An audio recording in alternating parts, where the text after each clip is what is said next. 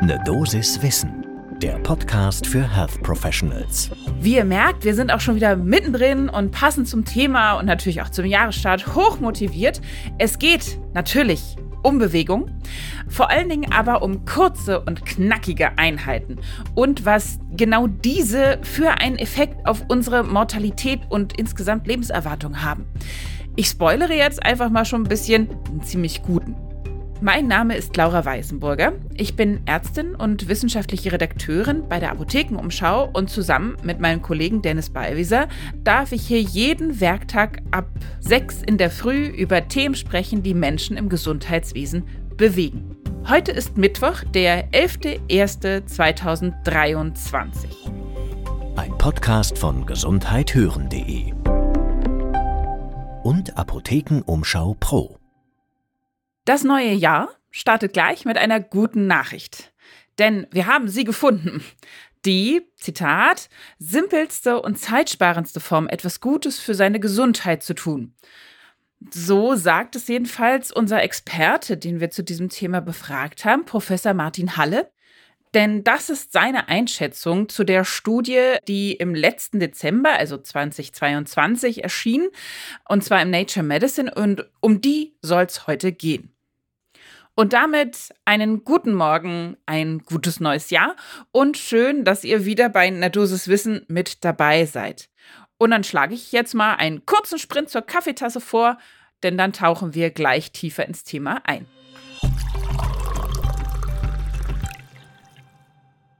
Zunächst einmal, was wissen wir alles über physische Aktivität? Inzwischen ziemlich viel, aber auch ziemlich klare Dinge. Also da zweifelt niemand dran.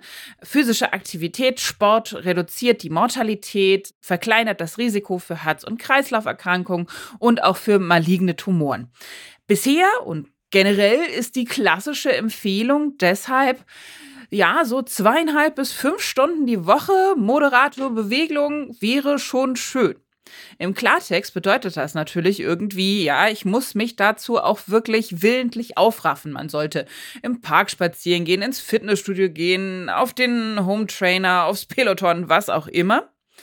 Aber in jüngster Zeit gibt es jetzt immer mehr Nachweise dafür, dass äh, jede noch so kleine Bewegung im Alltag einen durchaus günstigen Effekt für die Gesundheit hat. Man also dieses groß angelegte Sportprogramm äh, gar nicht dringend braucht. Wir reden jetzt hier die ganze Folge übrigens natürlich drüber, dass es nicht ums Abnehmen oder derartiges gehen soll, sondern es geht nur um die reine Verbesserung von Lebenserwartung und eben Risiko für Krankheiten oder derartiges.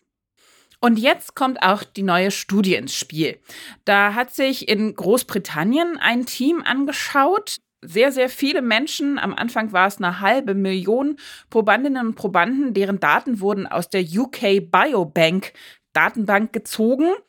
Und von dieser halben Million wurden dann letztendlich rausgepickt 62.000, also wir reden wirklich über eine schön große Kohorte, Sportlerinnen und Sportler und 25.000 Nicht-Sportlerinnen und Sportler. Alter war so 40 bis 69 Jahre und insbesondere die Nicht-Sportelnden äh, wurden phasenweise zumindest mit Fitness-Trackern ausgestattet. Da wurden unterschiedliche Herz-Kreislauf-Parameter erfasst und die Nachbeobachtungszeit war dann sieben Jahre. Was hat das Forschungsteam genau gemacht? Sie haben in den Daten, die aus den Fitness-Trackern abgeleitet wurden, nach speziellen Aktivitätsmustern gesucht, sogenannten VILPAs oder WIPLAs ausgesprochen ist natürlich ein Akronym, Vigorous Intermittent Lifestyle Physical Activity. Also besonders kurze Phasen von äh, relativ großer äh, physischer Anstrengung, einfach Belastung. Dazu kann im Grunde genommen alles Alltägliche gehören, wie zum Beispiel ganz eilig zur Bushaltestelle zu laufen, im Haushalt ordentlich loszulegen und zu putzen mit viel Energie, äh, fünf Stockwerke mit tonnenschweren Einkaufstüten hochlaufen oder jetzt äh, gute Nachrichten für Eltern. Auch sogar, wenn man einfach mal dem Kleinkind eine Strumpfhose anziehen möchte, kann das ja schon zu ordentlicher körperlicher Belastung führen. Auch das würde da reinziehen in diese Will-Pass. Das Schöne, das merkt man natürlich auch gleich, wenn man die so beschreibt, was dazu gehört. Man braucht für die im Grunde genommen keine wirkliche Extrazeit, weil sie passieren einfach nebenbei. Man braucht kein Equipment und auch kein Geld. Und was genau kam also raus? Bei den nicht sportelnden Probandinnen und Probanden, die betrachtet wurden, passierten diese Willpa-Einheiten im Alltag so nebenbei. Und zwar bei 90 Prozent der betrachteten Personen. Also es passierte relativ häufig. Und in dieser Gruppe, also der Nichtsportlerinnen und Sportler, war auch die Reduktion des Sterberisikos im Vergleich zu den Probanden ohne Willpass deutlich größer. Im Median kam es zu ungefähr drei bis zu zwei minütigen Wilper-Aktivitätseinheiten jeden Tag. Und alleine die sorgten schon für eine Verringerung der Gesamtmortalität um gut 40 Prozent. Also fast die Hälfte, das ist echt richtig viel. Ein ähnlich hoher Rückgang wurde bei der krebsbedingten Sterblichkeit gesehen. Und auch das Risiko, an einer Herz-Kreislauf-Erkrankung zu versterben, verringerte sich zu 49 Prozent. Dabei muss man sagen, dass der Unterschied da am größten war, wo es quasi von null auf eine Einheit überhaupt ging. Also je mehr Willpass im Tag verteilt waren, klar, desto besser insgesamt. Ab vier flachte die Kurve dann ein bisschen ab, aber da war der größte Sprung. Also wenn ich gar keine Willpass mache, schlecht. Wenn ich aber mindestens eine habe, ist der Effekt schon groß.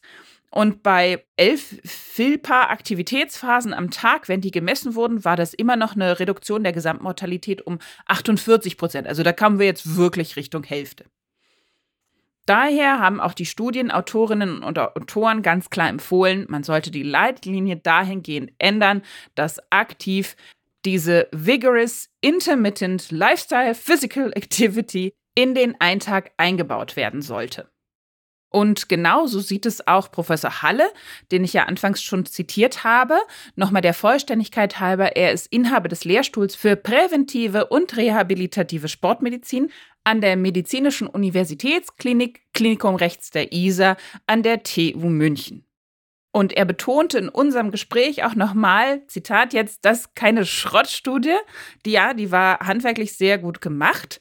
Das einzige Problem, was man äh, definitiv beleuchten muss oder hervorheben muss, ist, dass eben alle ProbandInnen aus dieser UK Biobank äh, rekrutiert wurden. Und das äh, wissen wir auch schon aus anderen Studien. Die hat so ein bisschen das Problem, dass sie nicht wirklich repräsentativ ist. Es ist so leicht vorselektiert, denn die Menschen, die da hinterlegt sind in dieser Biobank, die Daten, das sind äh, grundsätzlich Personen, die weniger Randgruppen sind, also es sind zum Beispiel weniger adipöse, es gibt ein geringeres kardiovaskuläres Risiko und es sind eben grundsätzlich eher gesündere Personen. Aber er betonte auch, naja, aber das Sample, auch wenn es jetzt ein Sample eben aus der Gesellschaft sein sollte, hat ja trotzdem eben gezeigt, dass diese Ergebnisse erzielt werden können und deshalb ist es dennoch relevant, was dabei rauskam. Und diese Effekte, die ich beschrieben habe, die sind natürlich in der Studie adjustiert auf ähm, Rauchen, Ernährungsgewohnheiten und so weiter. Und er betonte auch nochmal, der Haupteffekt, auf den es eben ankommt, der wird erzielt von 0 auf ein bisschen. Das heißt also, dieses ein bisschen ist natürlich eine sehr hohe Aktivität in ziemlich kurzer Zeit, aber da hat man den größten Effekt, wenn man von gar nichts tun auf wenigstens irgendwas tun. Und er hat eben auch nochmal beschrieben, das kann im Grunde genommen auch in jedem Büro stattfinden, ja. Und wenn man sich ein Springseil nimmt und da fünf Minuten zack, zack, zack ein bisschen rumhopst, selbst das zählt schon. Und das ist eben auch genau die Hauptmessage, die man seinen eigenen Patientinnen und Patienten vielleicht auch jetzt schon für dieses neue Jahr mitgeben sollte, quasi alles zählt, jede Treppe, die man extra gegangen ist, jeder kleine Sprint zum Bus, das alles ist schon effektiv Prävention, das hilft, um das eigene Risiko für Herz-Kreislauf-Erkrankungen oder Tumorerkrankungen deutlich zu reduzieren. Und das war doch eine gute Dosis Wissen jetzt zum Jahresstart, oder? Wenn ihr Feedback für uns habt oder Fragen, dann freuen wir uns natürlich sehr drüber. Das könnt ihr am besten senden an ne Dosis Wissen, alles klein und zusammengeschrieben, at apotheken-umschau.de. Ein Podcast von gesundheithören.de und Apothekenumschau Pro.